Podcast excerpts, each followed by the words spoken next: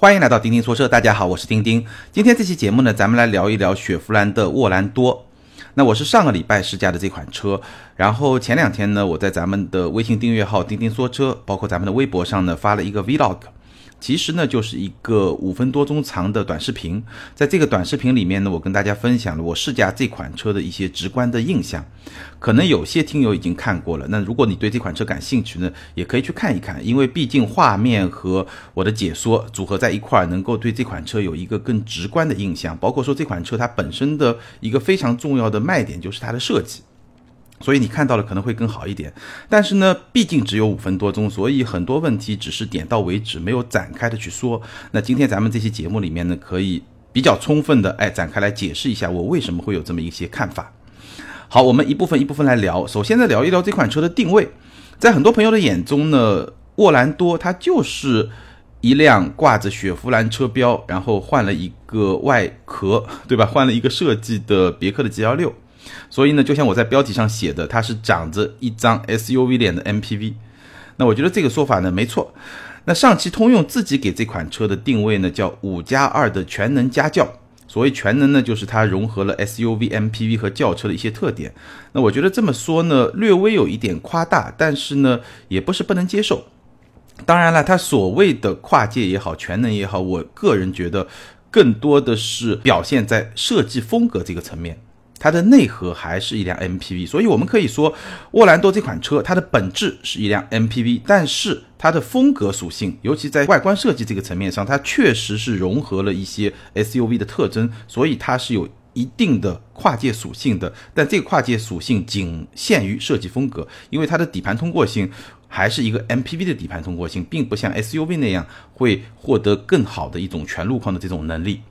那为什么雪佛兰官方要给它这么一个定位呢？其实也比较容易理解，因为在紧凑型车的这么一个价格带，那这款沃兰多的官方指导价是十一万九千九到十五万四千九，差不多就十二万到十五六万这么一个价格区间。我是说官方指导价，终端的优惠出来以后，可能就十万出头到个十三四万这么一个价格区间。紧凑型车这么一个价格带，SUV 和轿车的销量各占差不多百分之四十三。那加起来就百分之八十六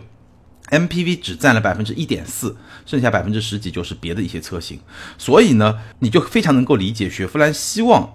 它的用户、潜在消费者把沃兰多这款车想象成为一款跨界车，一款五加二的全能家轿，而不仅仅是把它理解为一辆 MPV。否则的话，这个市场区间就会比较小嘛。而且它确实在设计风格上和传统的 MPV 不太一样，所以这么来定位，哎，也是可以理解的。我们来简单看一下沃兰多这款车的销量。九月份上市以后，九月的销量是两千零九十五辆，十月是四千六百六十九辆，十一月是三千零十二辆。所以基本上它的销量维持在三四千辆这么一个水平。那这个水平呢，基本上就跟本田的奥德赛、别克的 GL 六大体相当，包括跟大众途安 L 也是差不多的一个水平线上。那这么一个水平线呢，在 MPV 车型里面基本上是属于还不错一个二线的水平，当然 GL 八，包括说宋 MAX 这些车型的销量会更好一些。所以呢，如果把沃兰多理解为一个 MPV，那我觉得这个销量基本上是可以接受的。当然，你要把它理解为是一个轿车的话，那三千多台的销量不算是一个特别好的表现。好，那为什么说它是一个长着 SUV 脸的 MPV 呢？其实你看到这辆车，你就会认同我这个看法。首先呢，它有一个全新一代雪佛兰家族式的设计，一个非常夸张的大嘴的前脸，这个前脸是非常运动的。如果你把这辆车和 GL6，包括像宋 MAX，包括像途安 L 放到一块儿，你会发现这辆车它的设计风格跟另外这三辆车，包括别的一些。经典的 MPV 车型是非常不一样的，它的前脸的这个气势就会更加的强，而且它整个车身，你从侧面看，它的车身线条会比典型的 MPV 要显得更加的硬朗，更加的有存在感，也更加的有动感，更加的霸气一点。它还营造出了有点像悬浮式车顶的这么一个造型。然后我试驾的这辆 Redline 版本呢，在外观和内饰的很多设计细节上，又增加了一些红色的元素，比如说前侧通风口、车轮啊、后视镜啊，包括车尾的英文的车标啊，都有一些红色的元素。车内的一些缝线呢，也是红色的。那这些红色的元素呢，进一步强化了这款车这种动感和时尚的气质。那这种风格调性和别克 G16 的温馨啊、舒适啊那种调性，其实还是很不一样的，应该是能够去吸引两波不同的用户。还有一点呢，这么一种动感的设计，我觉得能够在一定程度上，至少在心理层面啊，弱化你开一辆 MPV 时经常会有的那种司机感。因为很多朋友在开一辆 MPV 的时候，总觉得自己像个司机嘛。那我觉得沃兰多的这种设计风格是能够在一定程度上淡化这种感觉，尤其是在心理层面。好，那这是它的外观，我相信应该是这款车比较吸引人的这么一个地方。然后我们来说这个车的内饰，从外面走到里面，坐到这个驾驶席以后，这个感觉。首先呢，它整个内饰的设计，它的设计感和层次感是不错的。比如说它的中控，尤其是你如果坐在副驾，中控往你这个位置延伸的这么一个过程，先是中控台上部。那是一个硬塑料，然后呢，往前有一个装饰的饰条，然后再往下又有一个装饰饰条，还有一个红色的缝线。这个大家可以去看那个视频，会更加的清晰。你会感觉上整个的内饰，包括中控台整个区域一个大的 T 字形的设计，设计感和层次感是不错的。但是如果我们要讲它的用料，讲它的质感，不是特别的好。大面积都是硬塑料，无论是中控台的上方，还是说 T 字形一竖那个下面的这个。主要的区域、主要的部位，就是你手能够摸得到这些部位，大面积的都是硬塑料。不是说它没有好的材料，比如说车门靠手的部位是有一些皮质的，比如说我刚才说的副驾前方那些比较有层次感的地方，它还是有一些哎比较软的材质。然后呢，有一些红色的真的缝线，这个缝线是真的，还行。但是硬塑料的面积还是会比较大，所以整体上它的用料、它的质感，我觉得不是特别的好。实用性的角度来说呢，沃兰多应该说还是不错的，储物空间相当的丰富。挡把前面有一个小的空间，然后中控是两个杯架，而且两个杯架左侧有一个专门的手机槽。中央扶手箱呢不算特别的大，但是它在副驾驶座的右侧，包括扶手箱的下方都有一些槽，可以用来放雨伞啊或者一些小的东西。然后车门的这个空间呢也还可以，包括它前排座椅的靠背。还有三个小袋子，所以你如果是坐在后排的话，哎，这三个小袋子放点杂志啊，甚至放个手机啊都没有问题。所以实用性的表现呢还是不错的。车机系统，车机系统中控呢是一块八英寸的触控屏，正常的操作，它的逻辑啊，它的易用性啊，应该说还是不错的。但是呢，这块触控屏它的边框是比较宽的，所以科技感呢就不是特别谈得上了。然后仪表盘呢。中间的这块屏是比较小的，两边呢是炮筒式设计，应该说是比较传统，还有那么一点点动感，但是同样科技感是谈不上的。那整个内饰里面，我觉得最大的槽点是它的方向盘，但我不是说方向盘的握感啊，高配车型方向盘是真皮的包裹，然后呢虽然里面有点硬，但整体的这个握感还是不错的。问题在什么地方呢？问题在这个方向盘它只能上下调节，没有办法前后调节。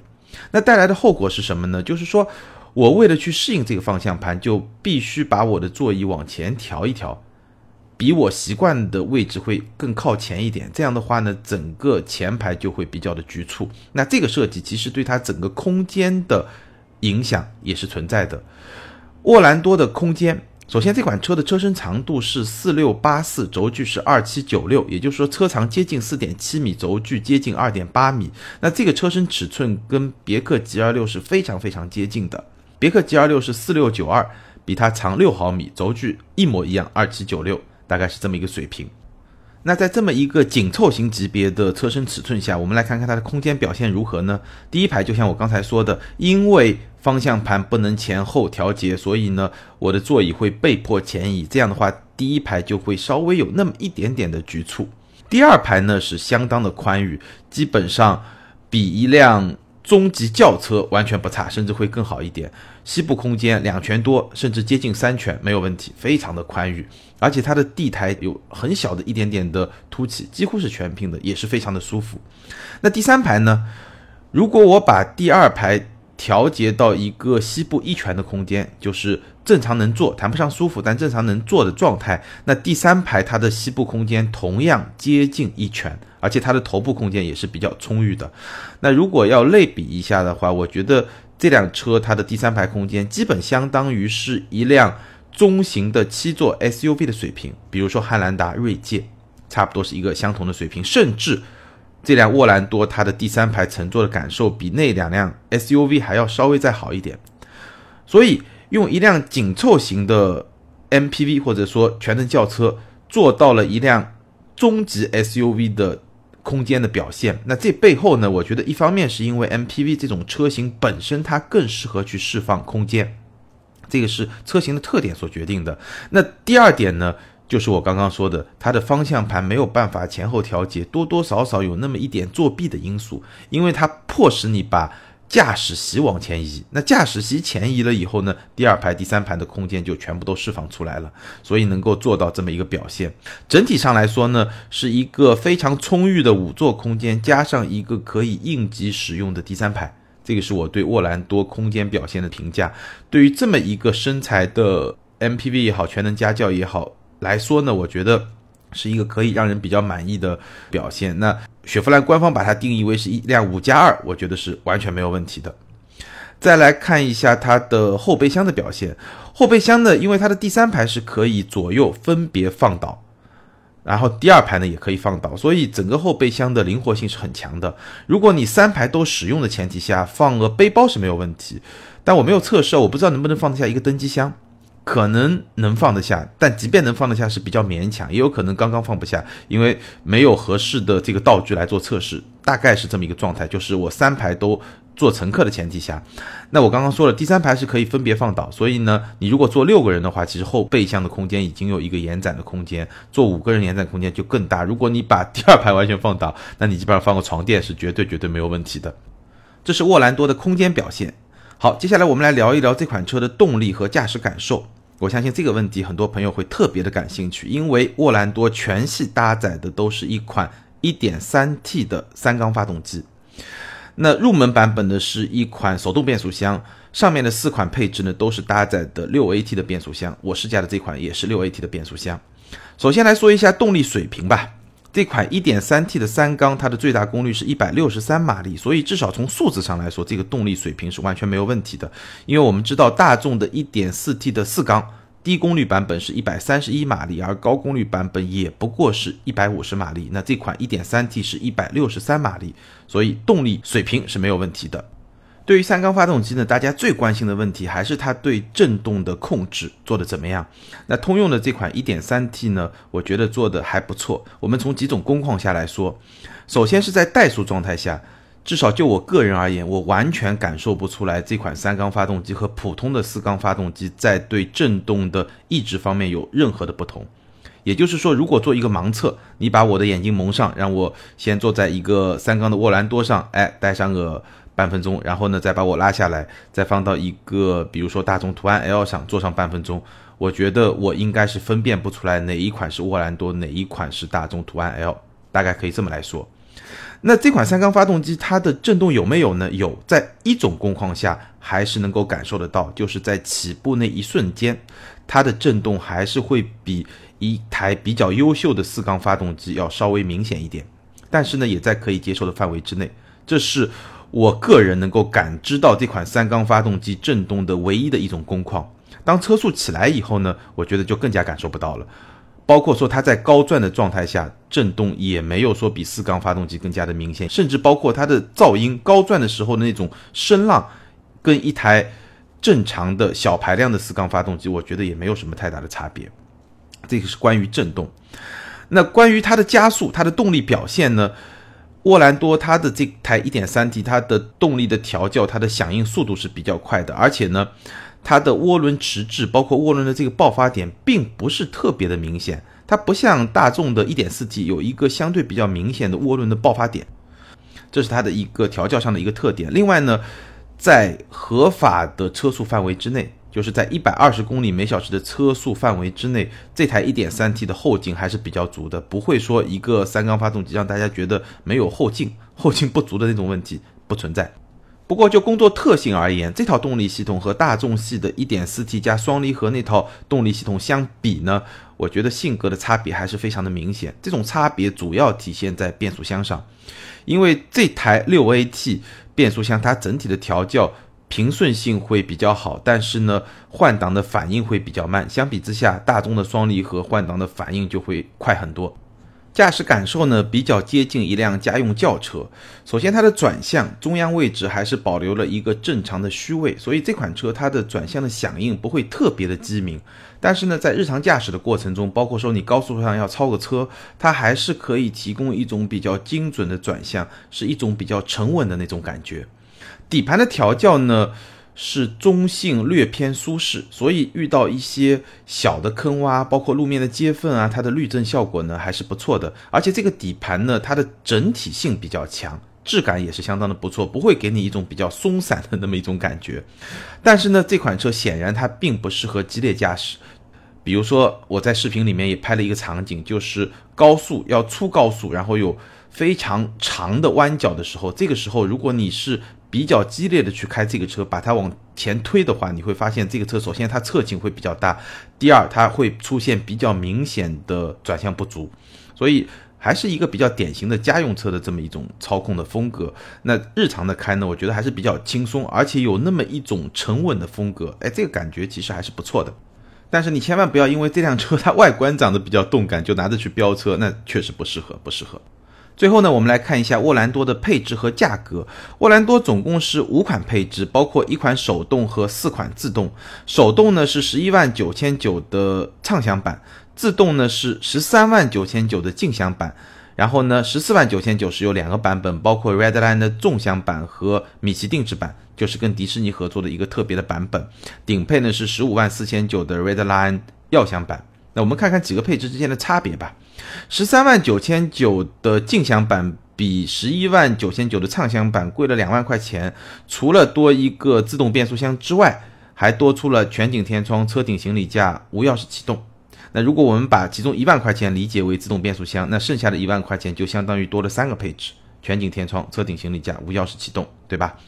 那十四万九千九的 Redline 纵享版又多了些什么东西呢？同样是一万块钱，多了后雷达、倒车影像、定速巡航、Redline 套件、真皮方向盘、仿皮座椅、主驾电动调节、八英寸的触控屏、GPS、CarPlay、CarLife、后排 USB 接口，这一万块钱换了一堆东西，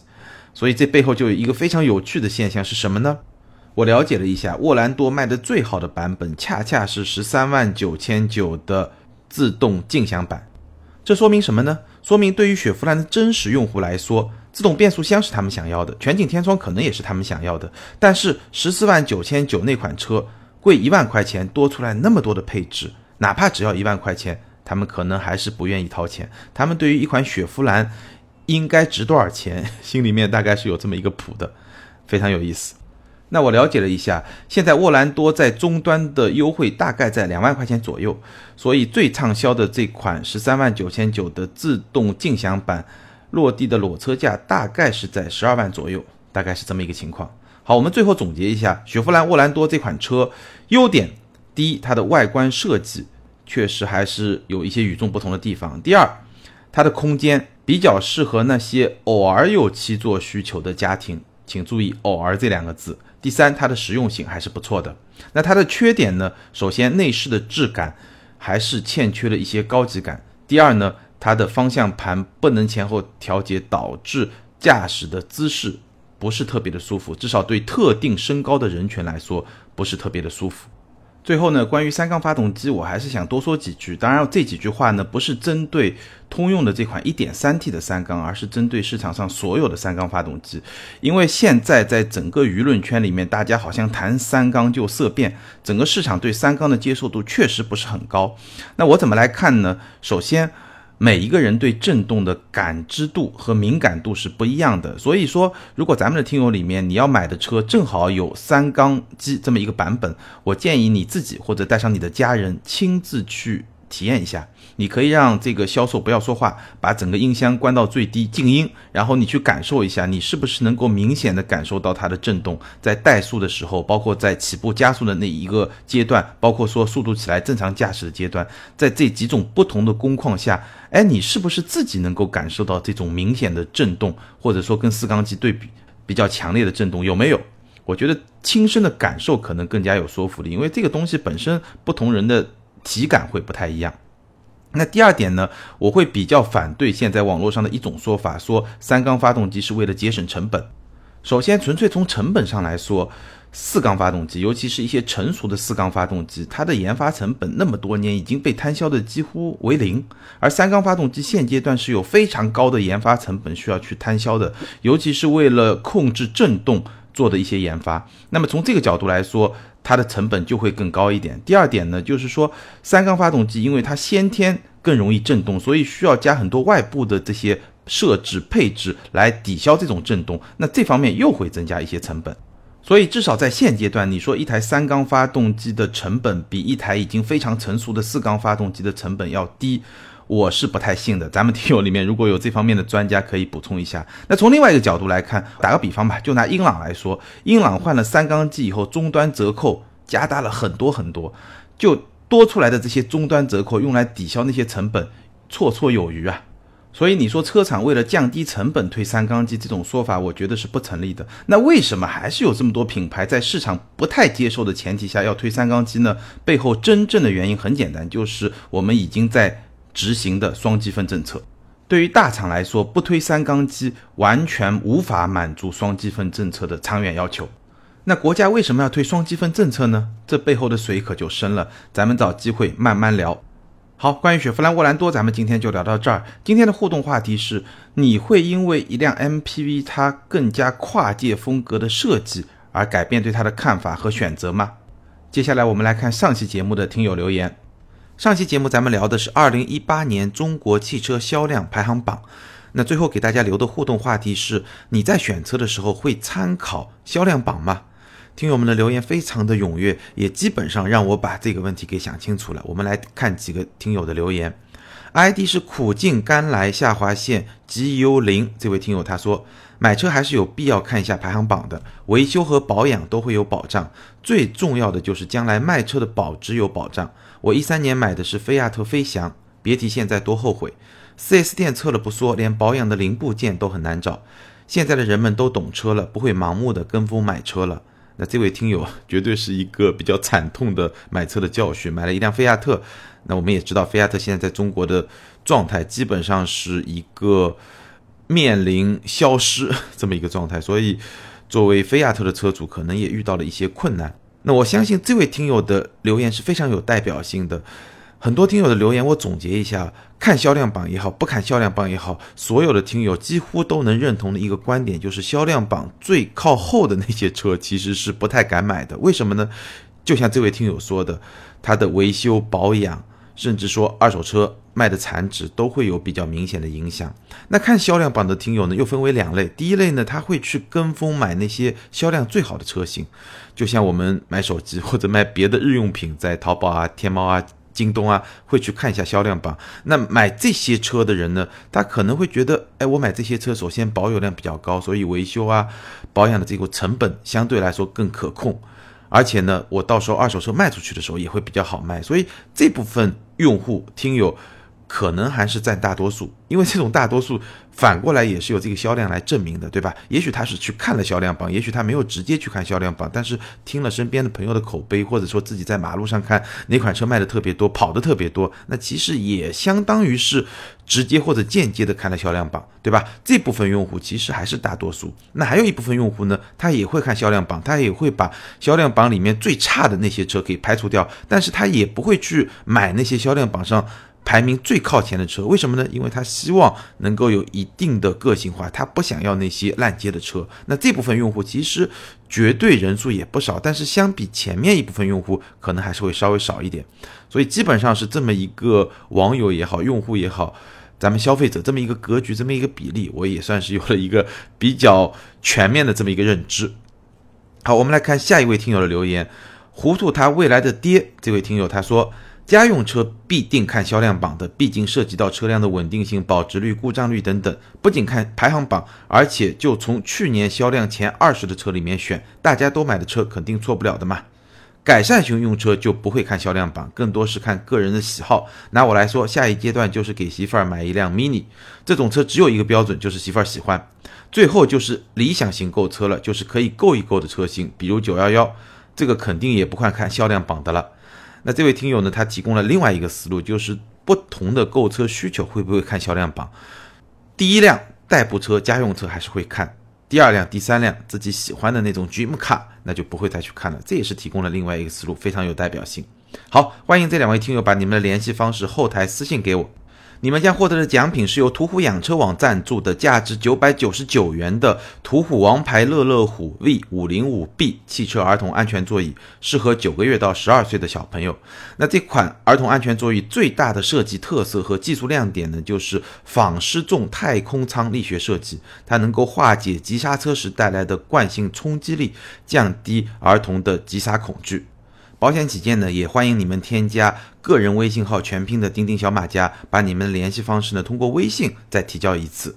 具体的领奖方法呢，欢迎大家去参考咱们这期节目的简介。好，欢迎大家把咱们今天的节目分享给你身边想要购买一辆 MPV 或者说想要购买一辆七座车的朋友。也欢迎你在评论区留言，跟更多的听友和钉钉一起分享你的想法。评论、点赞和转发永远都是对主播最好的支持。更多精彩内容，欢迎关注我们的微信订阅号“钉钉说车”。你也可以通过新浪微博钉钉说车钉钉来跟我进行沟通和交流，或者呢，你可以加个人微信号全拼的钉钉小马甲来随时了解我们内容发布的动态，并加入我们的车友微信群。好，今天咱们就聊到这儿，下周接着聊，拜拜。